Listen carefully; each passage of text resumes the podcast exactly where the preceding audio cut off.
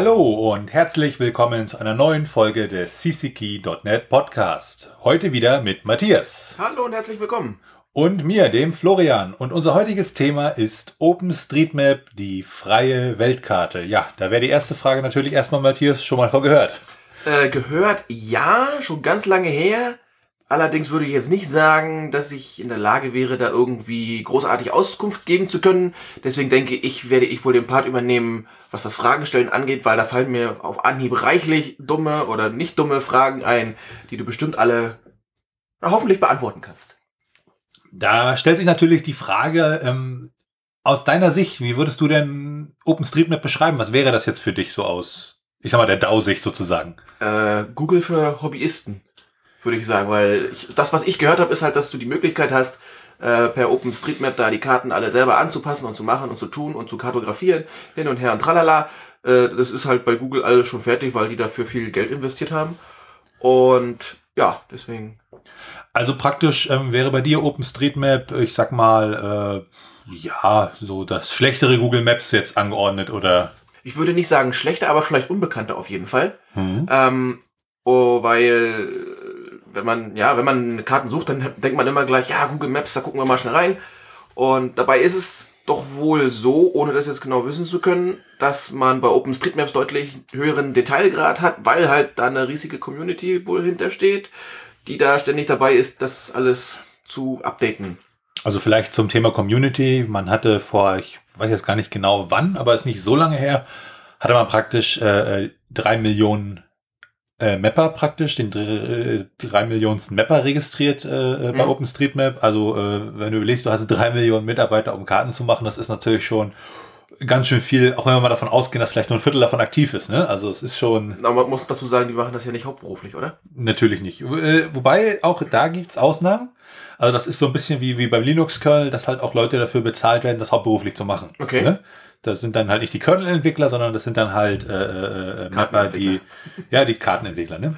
Okay. Ja, ähm, stellt sich natürlich die Frage, es gibt ja schon 100.000 Kartendienste und es gab ja auch schon 100.000 Kartendienste, als OpenStreetMap gegründet wurde. Warum hat man das eigentlich gemacht? Und, und, und auch vielleicht die Frage, warum ist OpenStreetMap eigentlich, ich sag mal so toll? Weil der Grund dafür ist eigentlich relativ einfach. Er hat nämlich ein Alleinstellungsmerkmal gegenüber den anderen Diensten, nämlich ähm, die, die, die, die Daten, von OpenStreetMap sind unter einer freien Lizenz verfügbar. Damit meine ich jetzt nicht die schönen Kartenkacheln, die du dir da angucken kannst, mhm. die natürlich auch, sondern wirklich die Quelldaten, also das Material, aus dem du dann praktisch diese Karten äh, renderst.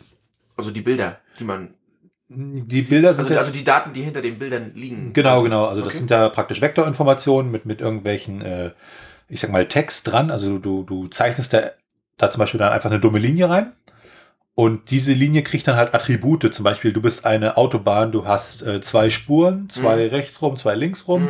Und äh, dann machst du noch ein Attribut für eine Geschwindigkeitsbeschränkung ran. Ne? Und plötzlich ist diese dumme Linie natürlich äh, äh, mit sehr wichtigen und interessanten Daten versehen, mhm. die du im Endeffekt wieder nutzen kannst. Ähm, zum Beispiel äh, für, für Navigationslösungen und so. Die können ja mit den Bildern nichts anfangen, sondern die brauchen genau diese Informationen, wie viele Spuren, äh, äh welches Geschwindigkeitslimit etc. Ja, ne? ja.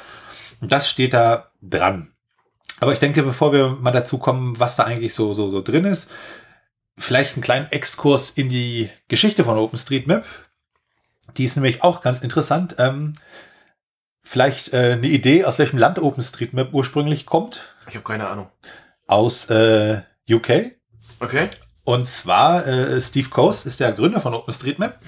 Und es ist in UK so, dass es äh, viele steuerfinanzierte Geodaten da gibt. Ja von der du aber als Allgemeinheit nichts hast, weil sie die nicht rausgeben. Ja. Also beziehungsweise nicht äh, unter einer wenig restriktiven Lizenz. Ne? Mhm, mhm. Und das hat diesen Steve Coast so geärgert, dass der 2006 gesagt hat, nee, das finde ich doof. Äh, dann hat er praktisch OpenStreetMap gegründet. Ne? Und ich sag mal, aus der Sicht 2006 und überhaupt, ja, ich mache jetzt mal was, um die ganze Welt zu kartieren, ist natürlich schon... Äh, ja, zwischen Größenwahnsinn und Naivität so ein bisschen, ne? Ein sehr ambitioniertes Projekt, kann ja, man sagen. So kann man das natürlich auch nennen.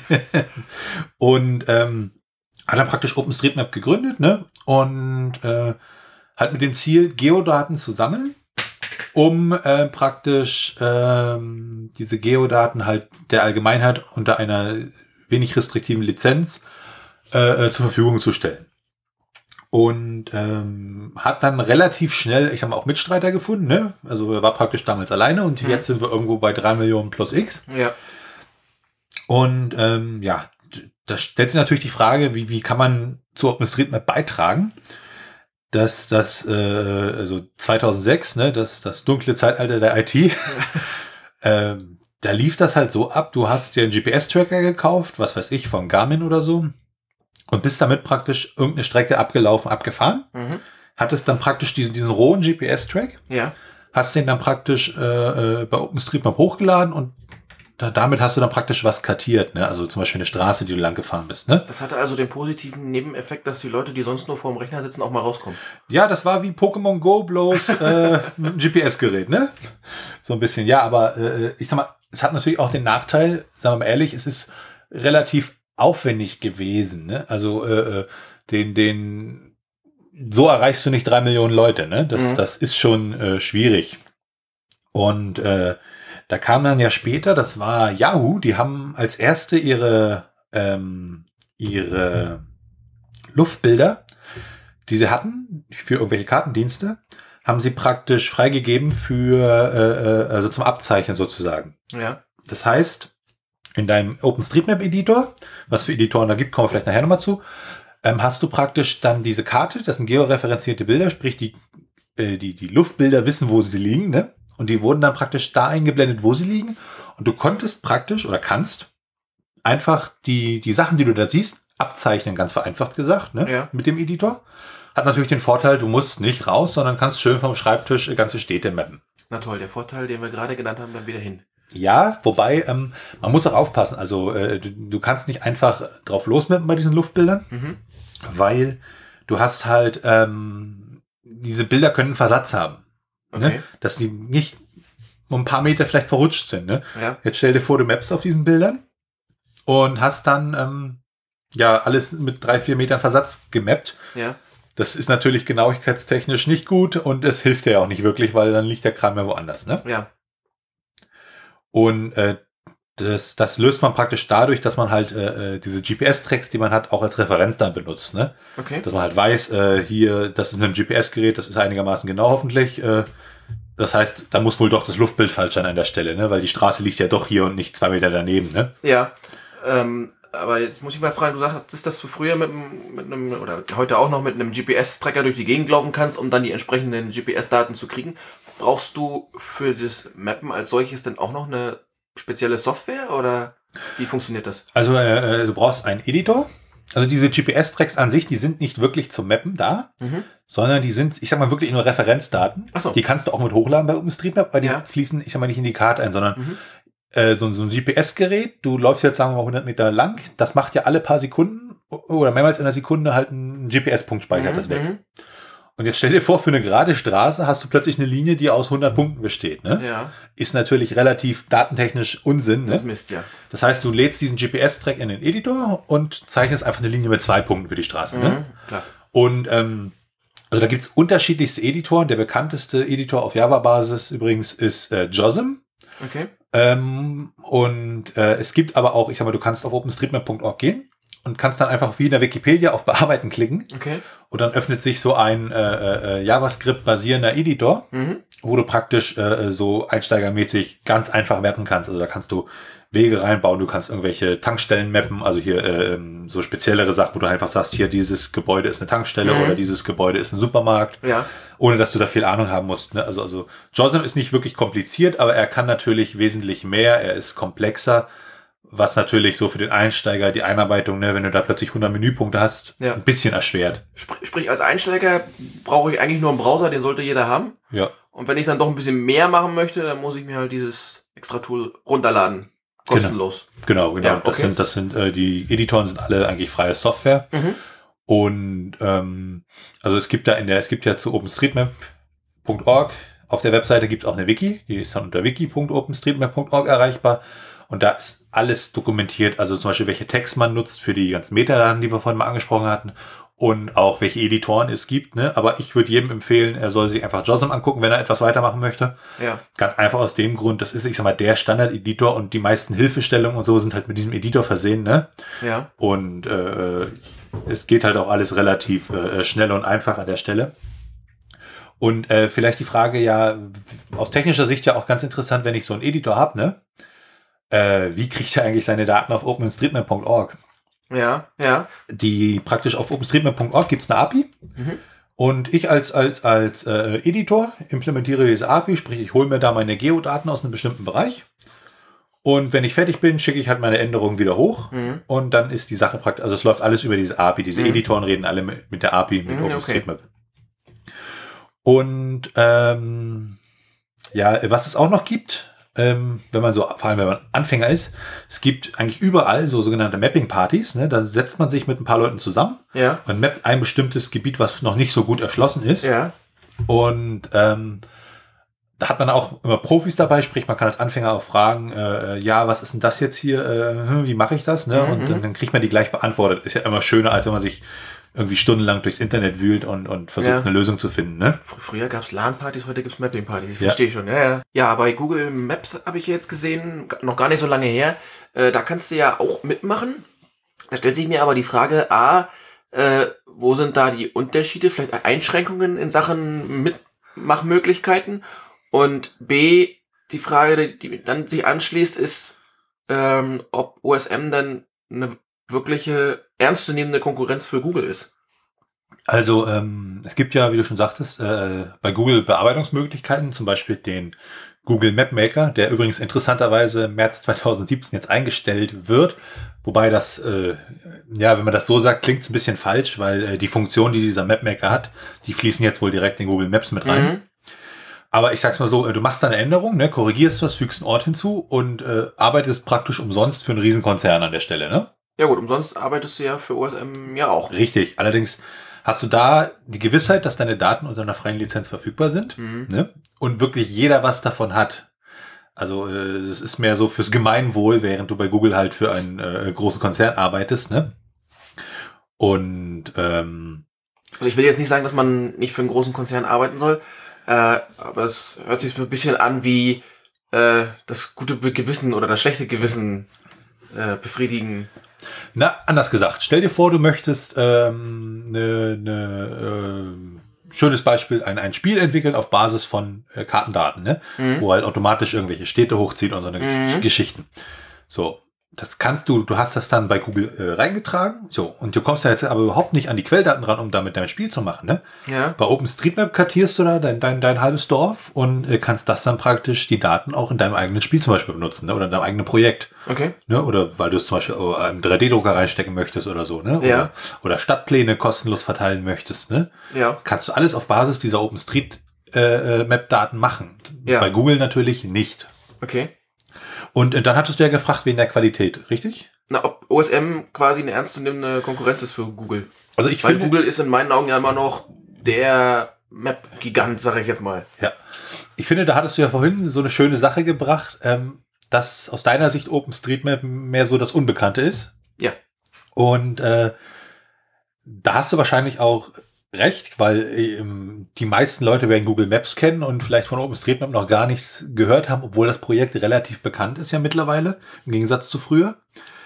Aber ähm, ja, was heißt Konkurrenz? Ähm, die sehen sich ja wahrscheinlich gar nicht so in Konkurrenz. Ne? Das ist jetzt nicht so, dass das OpenStreetMap versucht, ja, ich will jetzt nicht sagen, besser als Google Maps zu sein, mhm. weil ich behaupte mal ganz frech, das sind sie bereits. Na, zumindest mal detaillierter, ne? Klar, also ähm, äh, es gibt so schöne Google Maps Dinger, irgendwelche zum Beispiel äh, afrikanischen Städte, mhm. die aus äh, äh, anderthalb Hauptstraßen bestehen in Google Maps. Ne? Ja. Und wenn du dir die gleiche Stadt in OpenStreetMap anguckst, hast du da plötzlich Straßen, Nebenstraßen, Gebäude, also alles drin. Ne? Vorausgesetzt, da hat sich mal jemand hingesetzt und das gemappt. Richtig, ne? das ist ja immer so. Ja. Wobei, ähm, es gibt noch, äh, es gibt sogenannte Importe im OpenStreetMap-Kontext. Äh, es gibt ja viele Geodaten, die frei zur Verfügung stehen. Zum Beispiel in, in Amerika gibt es, in, in den USA, gibt es den sogenannten Tiger-Datensatz. Okay. Da sind praktisch, äh, ich glaube, die sind da von der Entsprechung des, des Katasteramtes, äh, äh, werden die da gemacht. Da sind praktisch die ganzen Straßen drin, es sind die ganzen, äh, äh, äh also solche Infrastruktursachen sind da halt mit drin. Mhm. Und äh, dieses Tiger-Datensatz, der wurde praktisch damals, wurde der in OpenStreetMap importiert, weil der halt, äh, äh, in Amerika ist es ja so, was aus Steuergeldern gemacht wird, ist halt danach Public Domain, weil Ja. es wird aus Steuergeldern Mhm, gemacht, ne? mhm. In den meisten Fällen. Und diese Daten wurden in OpenStreetMap importiert und man hatte praktisch auf Schlag ein, ein, ein Grundgerüst für, für die USA. Ne? Also du, Ja. du hattest praktisch alle wichtigen Sachen schon da und konntest dich dann halt auf die kleineren Sachen, die nicht drin waren, wie Gebäude und so, Ja. konzentrieren. Und äh, da gibt's auch noch mehr Importe. Es gibt zum Beispiel eine, eine Automotive-Firma, die hat mal vor ein paar Jahren das, äh, ich glaube, das niederländische Straßennetz und noch ein paar mehr Sachen, glaube ich sogar, gespendet. Ne? Okay. Die haben die für ihre Arbeit gemacht Ja. und haben das praktisch ans OpenStreetMap-Projekt gespendet. Ja. Haben gesagt, hier, nehmt das, importiert das bei euch, äh, könnt ihr unter die OpenStreetMap-Lizenz stellen, ist alles super. Ja. Und plötzlich hattest du eine extrem genau, also das waren jetzt nicht nur Daten, hier ist eine Straße, sondern das waren Daten, hier sind zwei Spuren. Das eine ist eine Einbahnstraße, das andere ist, ne, also solche Daten Okay. standen da auch mit dran. Okay. Und plötzlich hattest du, äh, war die Niederlande straßentechnisch äh, äh, super ausgestattet, ne? Ja. Und ähm, da gibt es sogar noch eine Besonderheit, ähm, zum Beispiel nach dem Erdbeben in Haiti Ja. hattest du ja das Problem, ähm, also, also hier, wenn du da äh, als, als, als Rettungsdienst, du wusstest ja nicht mehr, wo was ist, weil du wusstest nicht, sind die Straßen noch passierbar etc. Und da gibt es äh, bei OpenStreetMap das sogenannte Humanitarian Mapping. Das sind praktisch Teams, die sich dann zusammentun, wenn halt irgendwo mal Katastrophen passieren. Ja. Die kriegen dann meistens auch immer von äh, Satellitenbetreibern halt aktuelle Bilder dafür äh, kostenfrei zur Verfügung gestellt. Ja. Und dann mappen die innerhalb von zwei Tagen mal äh, äh, So die ein Hauptstadt, Katastrophengebiet. so ein Katastrophengebiet und du kannst halt die ganzen Rettungsdienste und hier äh, Rotes Kreuz und so nutzen dann praktisch diese Karten, weil die halt super aktuell dann sind Mhm. Mhm. und wissen halt, äh, hier kommen wir nicht durch, da ist äh, es verschüttet die Straße, ne, da Okay. müssen wir da und da lang. Ja. Also also ich sag mal, OpenStreetMap hat auch wirklich Relevanz fürs echte Leben, wenn man es mal so formulieren darf. Es ist Ja. kein Spaßprojekt an der Stelle, ne? Ja. Da da habe ich gleich nochmal die nächste Frage. Ähm, wie kommt eigentlich jemand dazu, da mappen zu wollen? Also ich meine, ich, wenn ich jetzt an mich denke, ich kannte das bis vor kurzem noch überhaupt gar nicht, geschweige denn war ich daran interessiert, irgendwas zu mappen. Und äh, du sagtest anfangs, dass es da drei Millionen plus Leute gibt, die da inzwischen mappen. Die müssen ja irgendwie, in Anführungszeichen, zusammengetrommelt worden sein. Also, ähm, ich überlege gerade, wie ich zum Mappen gekommen bin damals. Ähm, ich hatte mir, glaube ich, äh, hatte das Projekt, fand das interessant und hatte mir dann mal so die Orte angeguckt, an denen ich so früher gewohnt habe, ne? Und Mhm. festgestellt, oh, die gibt's auf OpenStreetMap noch gar nicht, ne? Ja. Und habe dann praktisch diese ganzen Orte, wo ich früher mal gewohnt habe, halt einfach äh, gemappt, ne? Und das ist natürlich schon ein, ein tolles Gefühl, wenn du dann siehst, oh, guck mal, jetzt sind die ganzen Orte von dir eingetragen auf dieser Karte verfügbar, ne? Ja. Und das, das, das hat natürlich schon was, ne? Du, du hattest, hast es einfach aus Spaß an der Freude gemacht Genau. und dadurch entstand halt ein Gebiet, was jetzt zusätzlich Genau, genau. wurde, was vorher noch nicht gemappt war. gibt jetzt im Bereich Mecklenburg-Vorpommern und Brandenburg ein paar Dörfer, die da vorher nicht drin waren. Ähm, da komme ich gleich zu meiner nächsten Frage noch.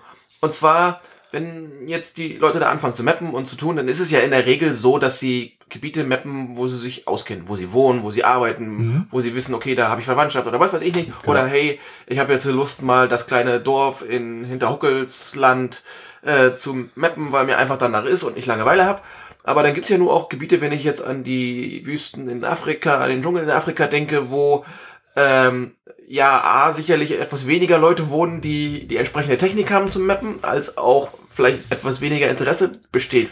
Wie sieht das da aus? Also ähm, es ist ja so, dass also die größten Communities, wenn man das mal so guckt, sind, sind so Europa und die USA. Mhm. Also Deutschland ist da ganz weit vorne, USA ist ganz weit vorne da, was die Community-Größe einfach angeht. Ja, Jetzt ist es ja auch so, ähm, dass die, die Hürde natürlich wesentlich gesunken ist, seitdem es zum Beispiel dieses sogenannte Aerial Mapping, also das Mapping mit, mit Luftbildern gibt. Ne? ja, Da brauchst du ja effektiv nur noch äh, einen PC und einen Internetanschluss und Ja. das hast du ja da auch und auch da werden ja Karten gebraucht. mhm. Und äh, theoretisch kannst du ja auch sagen, ich, ich, ich mappe jetzt ganz Sierra Leone aus der Luft, weil mir danach ist, ne? ja, Also du musst ja nicht mal vor Ort sein, wobei es natürlich ähm, sehr praktisch ist, wenn man Wissen hat von dem Ort, Mhm. weil ähm, also es gibt viele Leute, die dann aus Luftbildern irgendwelche Schatten mappen, weil sie denken, das sind zum Beispiel Gebäude und so, ne? ja, ja, Und ich habe jetzt bei mir jetzt zum Beispiel den Vorteil, ich komme aus dem Bereich Geoinformatik, ich habe äh, äh, gefühlte jahrhundertelang Luftbilder gesehen, ne? ja, Und äh, das ist ganz witzig, wenn du die jemandem zeigst, der ja sowas so nicht kennt und er soll mal sagen, wo was ist. Ne? Mhm. Also äh, die mappen dann teilweise Sachen, die sind gar nicht da, wo du weißt, das ist jetzt irgendein Perspektivenproblem und so. Ne? Mhm, Oder mhm. die mappen zum Beispiel Häuser zu hoch und so eine Geschichten. Ne? Ja, na, zumal, zumal ja auch, ähm, wenn der Satellit drüber fliegt, ja nicht immer direkt über dem Objekt lang fliegt, sprich, du hast nicht zwangsläufig 100% Draufsicht, sondern immer noch so ein bisschen Schräge drin, dass du dann einen Baum vor, oder eine Baum, Baumwand vor irgendwas hast, wo was hintersteht, was du vielleicht auf dem Bild gar nicht siehst. Na, du hast ja bei diesen ganzen äh, Luftbildern, das sind ja Luft, das sind ja keine Satellitenbilder, weil Satellitenbilder haben eine zu schlechte Auflösung. Also, so, also die okay. sind zum Mappen, kannst du machen, Ja, aber die sind eigentlich im Normalfall sind die zu schlecht und du, du fliegst ja praktisch immer dann, wenn, wenn jetzt gerade die ganzen äh, äh, Bäume ent, äh, entlaubt sind. mhm. Also wenn der Herbst vorbei ist, ne? Ja. Bis Frühjahr fliegst du, machst du diese Befliegung, ja, weil dann siehst du halt auch die Straßen und so. ja, Und da fliegst du einfach mit, mit so einer kleinen Cessna mit einer Luftbildkamera rüber Ja. und äh, machst das. Oder noch mal, meistens auch noch mit einem Laserscanner drin und so eine Geschichte. ja. Also das sind ja wirklich äh, keine Satellitenbilder. Das ist ja so, so ein bisschen so Hollywood, ne? Du, du, Aber, aber selbst dann hast du doch immer noch diese Schräge drin. Ansonsten müsstest, du ja wirklich jeden fünf Meter da immer wieder hin und her und hin und her also, also bei Satellitenbildern, äh, was meinst du jetzt mit Schräge an der Stelle? Na, also, du hast einen Baum. Stell dir, stell dir einen Baum vor. Und jetzt kannst du natürlich dich direkt über den Baum stellen und Ja. ein Foto machen, Ja. da, damit du links und rechts und oben und unten alles siehst. Ja. Oder du fliegst halt, ich sag jetzt mal einfach mal 50 Meter weiter links, Mhm. weil du einfach da deine Flugroute hast, Ja. machst ein entsprechend großes Foto von einem entsprechend großen Gebiet, hast natürlich jetzt aber diesen Baum in einer gewissen Schräge. Ja. Sprich, dass hinter dem Baum etwas stehen könnte, was du auf dem Foto gar nicht siehst. Mhm. Ähm, da gibt's dann noch die Unterscheidung zwischen Luftbildern und Orthofotos, Ja, weil ähm, du fliegst mit dem Flugzeug so so einen Streifen über ein, ein Gebiet rüber. ja, Und ähm, ich sag mal, im, Center, im, im Zentrum der Kamera ist natürlich alles relativ von oben super toll. ja, genau. Und zu den Bildrändern hast du natürlich dann diese perspektivischen Effekte. Mhm. Deshalb fliegst du, wenn du sowas machst, mit Überlappung. Das heißt, äh, äh, du fliegst vielleicht mit 20, 30 Prozent Überlappung. Sprich, das sind Bereiche, die du hast auf beiden Bildern dann, wenn du geradeaus fliegst. Mhm. Und äh, ähm, sorgst dann praktisch dafür, diese, diese, diese, diese Luftbilder werden dann praktisch äh, entzerrt. Und dadurch hast du praktisch diese Perspektiven-Effekte äh, schon mal sehr stark reduziert. Ne? Okay. Also was du da immer siehst, das sind halt aus vielen, vielen, vielen Luftbildern zusammengerechnete äh, Orthofoto-Mosaiks. Ach so, okay. Ich hätte echt gedacht, dass man, ich sag mal, über Mecklenburg-Vorpommern dreimal links und rechts hin und her fliegt, entsprechend hoch, dass du halt genug draufkriegst und dann ist die Sache erledigt. Nee, also das sind wirklich, äh, äh, die werden dann aber auf Festplatten geliefert, da kriegst du wirklich immer hunderte Luftbilder. Ja. Und äh, du musst ja die Streifen, du fliegst ja geradeaus und Ja. dann wendet das Flugzeug. Mhm. Und dann brauchst du auch praktisch für den Streifen, den du hattest, an den anderen Rändern ja auch wieder Überlappung. Ne? Mhm. Also du fliegst da wirklich sehr, sehr viel und äh, das war noch witzig, als das noch alles auf Film gebrannt wurde. Okay. Weil dann hast du halt äh, schön viele Filmrollen bekommen, ne? Die dann entsprechend äh, eingescannt und digitalisiert wurden mit speziellen äh, Scannern an der Stelle. Ach Gott, okay. Also ist sehr aufwendig.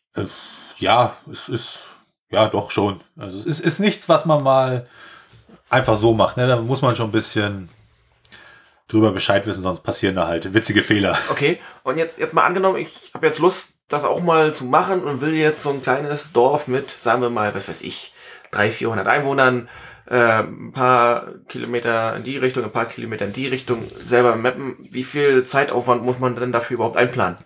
Also äh, kommt es natürlich drauf an, möchtest du das mit einem GPS-Tracker machen, dann musst du natürlich erstmal vor Ort sein, du musst da hinkommen, du fährst dann alle Straßen ab. Ähm, was man auch macht, du gehst ja mittlerweile, also wenn du so im Dorf bist, ne, Ja. ähm, dann machst du da deinen GPS-Tracker an. Gibt's ja mittlerweile, kannst du auf dem Handy mittlerweile machen, ne? Mhm. Ist doch von der Genauigkeit vielleicht nicht ganz so genau, aber es sind ja wie gesagt Referenzdaten. Dann machst du meistens auch noch Fotos ne? Ja. und äh, vielleicht auch Sprachaufzeichnungen, einfach damit du weißt, äh, hier ist ein Briefkasten, hier ist so ein Gasschild, äh, Schild, äh, hier ist so ein Wasserschild, ähm, das halt anzeigt, wo irgendwelche Wasserabflüsse und so sind. Was man vielleicht von oben nicht sieht. Genau, Mhm. also Sachen, die du praktisch da nicht siehst. Und dann kannst du das theoretisch dann anhand der GPS-Tracks, die du hast, einzeichnen. Mhm. Wenn du jetzt sagst, äh, das Dorf kenne ich, da fahre ich dreimal äh, die Woche durch, aber äh, möchtest jetzt halt nicht vorbei und alles durchgehen, dann kannst du natürlich einfach äh, auf obstreaming.org gehen, da auf Bearbeiten klicken für das Dorf oder halt dir den, den JOSM-Editor runterladen Mhm. und dann zeichnest du praktisch die Luftbilder nach Ja.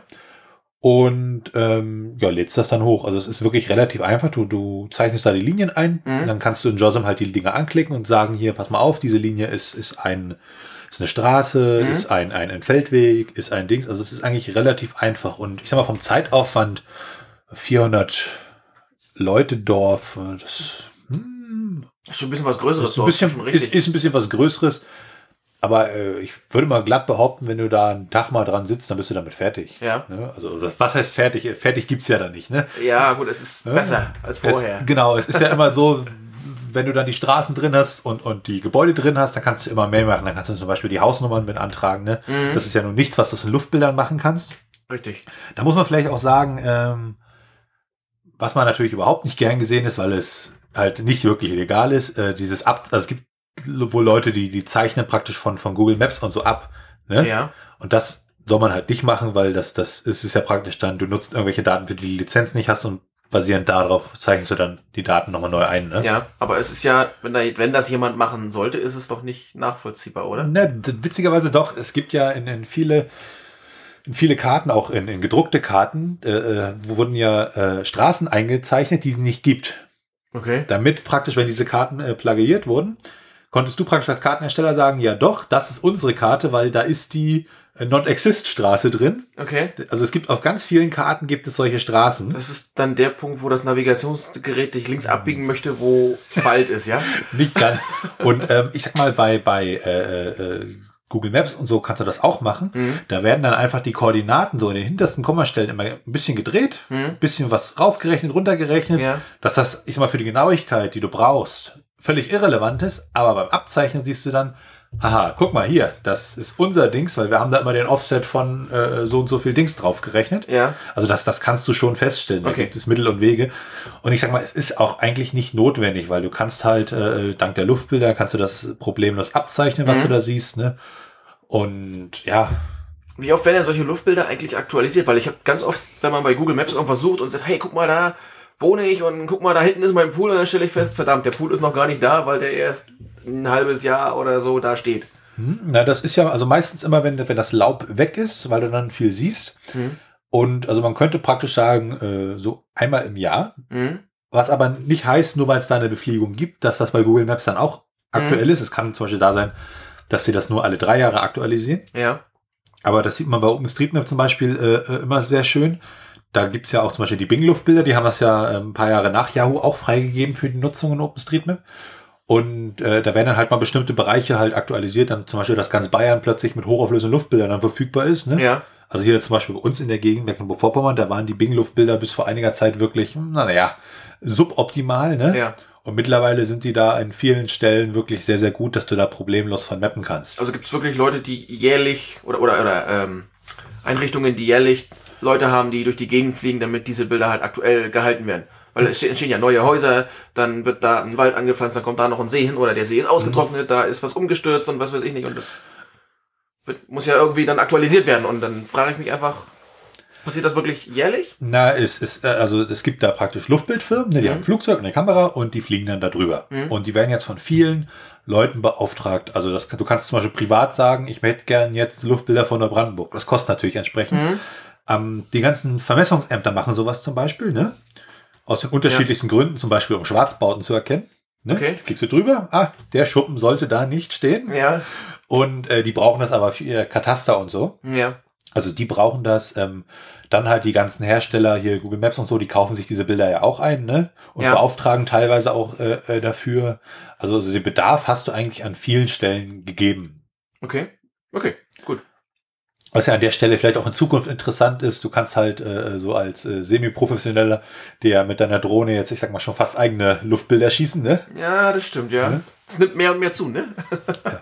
Ähm, wir hatten ja vorhin den Punkt, äh, was man mit OpenStreetMap so machen kann. Ähm, ja, du kannst auf openstreetmap.org gehen und siehst halt, hm, toll, ist halt so Google Maps, ne? Mhm. Alles prima. Da gibt es sogar eine App für, mit der du navigieren kannst. Ja, Hab ja. ich gesehen, als ich damit vor ein paar Jahren in, das erste Mal in Berührung kam, wo mir dann ein Kumpel halt auch gezeigt hatte, der das auch mit mappt und so weiter. Äh, guck mal hier, da ist eine, eine Treppe, da ist dies, da ist das, da ist jenes. Auf Google Maps war das leider natürlich nicht so detailliert eingezeichnet, aber hey, äh, das, das haben wir ja inzwischen schon festgestellt, dass es da ein paar Unterschiede gibt. Na, es gibt zum Beispiel von Scobbler, ich glaube, die App heißt auch Scobbler oder, oder Navigator oder so, spielt ja auch keine Rolle. Und die äh, navigieren auf OpenStreetMap-Daten. Mhm. Und das ist auch die App, die ich praktisch auf meinem Telefon drauf habe, mit der ich dann, wenn ich mal irgendwo hinfahren muss, wo ich mich nicht auskenne, Ja. navigiere. Und äh, ich bin bisher noch nicht in einem See gelandet. Also spricht ja für die Qualität der Daten und der Routing Engine. Wo, wobei ich sagen muss, ich hatte mir damals dann die OSM Map, so hieß das glaube ich die App, runtergeladen Und da fand ich einfach für mich total von Nachteil, wenn ich jetzt wirklich von A nach B äh, navigieren wollte, musste ich mir erstmal explizit die Daten runterladen. Bei Google sage ich einfach hier, navigiere mich, äh, dann macht er das. Na, bei Scobbler ist es so, da hast du, kannst du dir die Karte zum Beispiel für Deutschland runterladen, das sind dann Ja. so 200, 300 MB Ja. und dann hast du die drauf. Okay. Ne? Was natürlich praktisch ist, weil mit dem Navigationsgerät, da fährst du doch mal durch Tunnel und so. Ja, Und ähm, da hast du das dann. okay. Und was jetzt das Schöne ist, wir haben ja die Daten, die äh, darauf basieren, äh, haben wir ja praktisch auch zur freien Verfügung. Mhm. Und äh, du kannst jetzt zum Beispiel sagen, ähm, ich hätte jetzt gerne eine Karte für Radwege.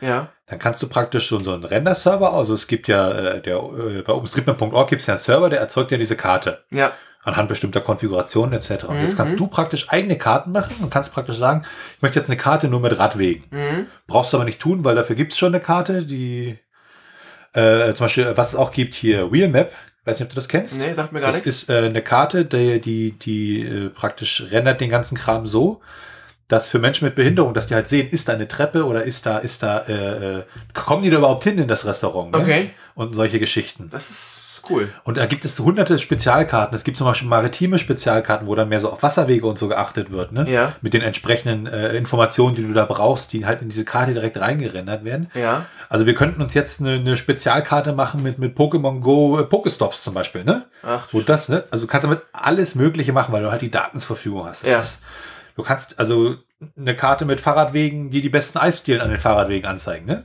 Sowas könntest du rendern an der Stelle. Ja. Und das ist ja nicht die einzige Sache, die damit äh, gemacht wird. Es gibt jetzt zum Beispiel für die Unreal Engine, wo wieder so ein bisschen bei Spieleentwicklung werden, gibt es ein Plugin, um aus den OpenStreetMap-Daten halt mal fix so eine Stadt in 3D hochzuziehen. Ach, das ist ja cool. Weil an vielen Gebäuden stehen auch Stockwerkszahlen und, und Höhe der Stockwerke dran. Damit kannst du natürlich schnell extrapolieren ja, ja. Und kannst aus OpenStreetMap-Daten halt ganz, ganz schnell äh, riesige Städte und, und so Spielewelten machen. Die müssen ja dann nicht hundertprozentig genau sein, was die Höhe angeht. Hauptsache, es sieht gut aus, ne? Ja, genau. Ungefähr so, wie es in der Realität würde. Wobei, da gibt's auch halt Forschung, äh, wirklich äh, aus den 3D-Modellen, äh, aus den OpenStreetMap-Daten richtig 3D-Modelle zu erzeugen. Okay. Ne? Das haben wir vor ein paar Jahren auch mal gemacht, war, ist total interessant, ne? weil, weil Ja. du, du kannst aus relativ wenig, kriegst du da ganz schnell ganz tolle Modelle raus. Das würde ja dann diesem Feature entgegenkommen für, für OpenStreetMap, was Google ja auch hat, was ich weiß, dass du, wenn du durch größere Städte fährst, dann siehst du das, die Sehenswürdigkeiten zumindest, die stehen dann so ein bisschen aus der Karte heraus. Ähm, das wäre ja dann mit OSM relativ einfach lösbar. Es gibt da auch einige Webdienste, die stellen das auf Basis von OpenStreetMap-Daten ähm, zur Verfügung. Okay. Und dann kannst du da praktisch dir das in 3D angucken, was Ja. da ist. Gut, dann wieder vorausgesetzt, das ist alles gemappt, eingetragen, en- entsprechend detailliert beschrieben. Na, du, du, je nachdem, wie du das machst, also du kannst ja zum Beispiel sagen, was weiß ich, äh, 80 Prozent meiner Gebäude haben Stockwerk, ne? Mhm. Und die sind ungefähr im Mittel immer so und so hoch. Dann setze ich die anderen ungefähr auf die gleiche Höhe, ne, damit das optisch gut aussieht, ne? Ja, Es stimmt dann nicht ganz, aber Ja. äh, so, so eine Heuristiken kannst du da ja benutzen, damit ja, okay, das gut, das stimmt. halbwegs sinnvoll. Also ich sag mal, die, die Nutzungsmöglichkeiten dieser Daten sind wirklich äh, ja fast unbegrenzt. Ne? Ja, Ist vielleicht auch noch ganz interessant, äh, ja, wie waren die denn lizenziert? Also das früher standen die unter dieser Creative Commons Lizenz äh, BYSA, sprich äh, Namensnennung und äh, Sim Attribution, sprich Ja. äh, du musstest äh, sie wieder unter, wenn du sie bearbeitet hast, wieder unter Creative Commons stellen. Jetzt haben wir noch das Problem, äh, äh, dass äh, ja Fakten an sich ja nicht geschützt werden können. Und da hatte man halt die Angst, dass diese durch die Creative Commons Lizenz, dass das äh, nicht schützbar eigentlich ist, zum Beispiel in den USA mhm. und hat sich dann daran gemacht und 2012 die sogenannte Open Database Lizenz eingeführt, die so ein bisschen auf dem äh, Datenbankrecht äh, basiert, dass du praktisch halt Datenbanken schützen kannst, ur, äh, nicht, nicht, nicht urheberrechtlich, sondern halt Datenbanken schützen kannst, ja, weil das ist ja dann technisch gesehen, ich sag mal, nur eine Sammlung von Fakten, ne? ja, Aber dieses Gesamtkonstrukt kannst du dann schützen. Ja, und äh, da mussten praktisch alle Kontributoren, also alle Leute, die da mitgemacht haben, ja, mussten dieser Lizenzänderung natürlich zustimmen. ja, Und Leute, die das nicht gemacht haben, Ja. praktisch deren editierte Datensätze sind dann halt rausgeflogen. Ne? okay, Man muss allerdings sagen, ja, da gab es einige Verluste. ja, Nicht so viel, wie man befürchtet hatte. ja, Aber ähm, da fielen auch eins, zwei etwas größere Gebiete halt raus. Okay. Die wurden dann aber auch relativ schnell wieder nachgemappt. ja, Ne, das also- kann ich mir vorstellen. Und äh, durch diese Lizenz hat man halt, es ist alles ein bisschen einfacher. Also wenn man zum Beispiel jetzt so eine OpenStreetMap-Karte benutzen möchte, dann, dann muss man einfach mit Namensnennung machen, sprich Copyright at OpenStreetMap. Mhm gab es ja früher diese schönen Stadtplandienste, wo sich dann irgendwelche Firmen da äh, äh, Screenshots von gemacht haben und das praktisch für ihre Anfahrtskizzen benutzt haben, ne? Ja. Und dann ordentlich äh, abgemahnt wurden, ne? Ja, ja. Und so eine OpenStreetMap-Karte kannst du dir halt äh, völlig äh, rechtssicher bei dir einbinden, ohne dass du da Probleme kriegst, ne? Musst du halt bloß unten dran schreiben, Ja. wo du es her hast. Ist ja meistens so, Wie es ja fast mit allem ist, wenn du irgendwo was hernimmst, musst du Ja. ja auch sagen, wo du es her hast, ne? da gibt's ja hier für die ganzen Kontenmanagement-Systeme gibt's dann Plugins, wo du direkt die Karte einbinden kannst Mhm. und die kümmern sich dann halt um das Ganze. Das steht dann immer gleich automatisch Ach so, dran. okay. Also da was falsch zu machen, ist schon relativ schwierig an der Sache. Aber äh, nicht, Immer, um, nicht gibt immer unmöglich. einen. Es gibt ja, immer einen, der das hinkriegt. ne? genau.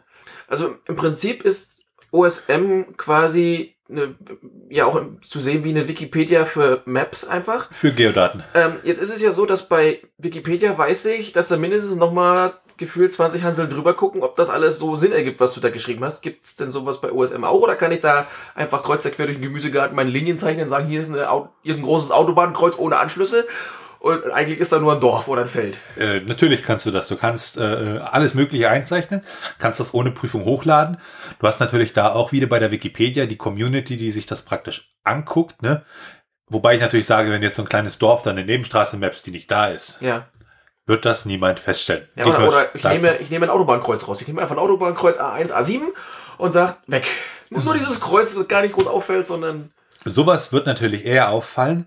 Es gibt ja da auch äh, in dem Zusammenhang sogenannte Edit Wars, wie bei der Wikipedia, wo zum Beispiel irgendwelche Ländergrenzen, äh, wo das nicht ganz klar ist, immer hin und her gemappt werden und dann Ja. werden halt bestimmte Teilbereiche einfach gesperrt, dass da erstmal sich die Leute wieder beruhigen können. Ne? Ja.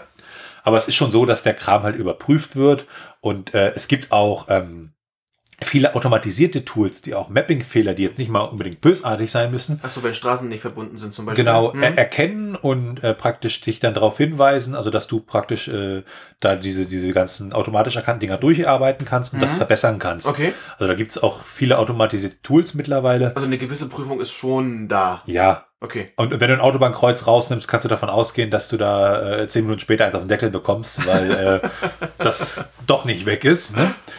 Und aber an sich ist es halt wie bei der Wikipedia, ich kann da jeden Blödsinn reinschreiben und wenn das jemand entdeckt, wird das halt korrigieren. Mhm. Und was vielleicht auch noch ganz interessant ist, es gab ja da vor einiger Zeit, oder ist jetzt schon wieder ein paar Jahre her, so die Überprüfung Wikipedia gegen Brockhaus, was so Fakten und so angeht. Ne? Ja. Ähm, sowas ähnliches hat man mit OpenStreetMap-Daten auch schon gemacht und es ist, äh, also in vielen Bereichen ist OpenStreetMap mittlerweile einfach äh, äh, besser. Ne? Also Besser als? Äh, na, die etablierten Kartenanbieter, also Mhm. Google Maps, Bing Maps, äh, Okay. was es da nicht alles gibt. Ähm, einfach aus dem Grund, also äh, besser heißt ja im Moment nicht unbedingt äh, äh, mehr, ne? sondern Ja. auch wirklich von der Genauigkeit her und von der solche Geschichten, ne? Ja. weil, weil ich glaube, dass mehr drin ist in OpenStreetMap ist klar, da arbeiten über drei Millionen Leute mit. Ja, ja, klar. Äh, da wird jeder Baum, jede Parkbank wird da gemappt. Also wer da mal Spaß haben möchte, kann sich zum Beispiel den Berliner Tierpark mal angucken. Da ist das, da ist jedes Gehege gemappt mit der Tierart, die drin ist und solche Geschichten. Ach Ne? Gott. Ja, es ist ja eine interessante Information. Ne? Und, und Kannst du quasi deinen Zoobesuch noch besser planen. genau, genau. Wenn wir bei den Gorillas sind, gehen wir danach zu den Giraffen. Und anschließend das- zu den Tigern. Genau. Und also man kann damit unglaublich viel machen an der Stelle. Ich weiß zum Beispiel, äh, da sind wir schon wieder bei Computerspielen, äh, für so einen Fahrsimulator vor einigen Jahren praktisch OpenStreetMap-Daten der ganzen großen Straßen mal genommen, damit Mhm. man einfach mal das Straßennetz hat Ja. und das da einfach reingenommen und dann, dann ne, sich die ganze Arbeit sozusagen erspart und hatte sofort realistische, Straßenführungen und alles. genau, ne? Okay.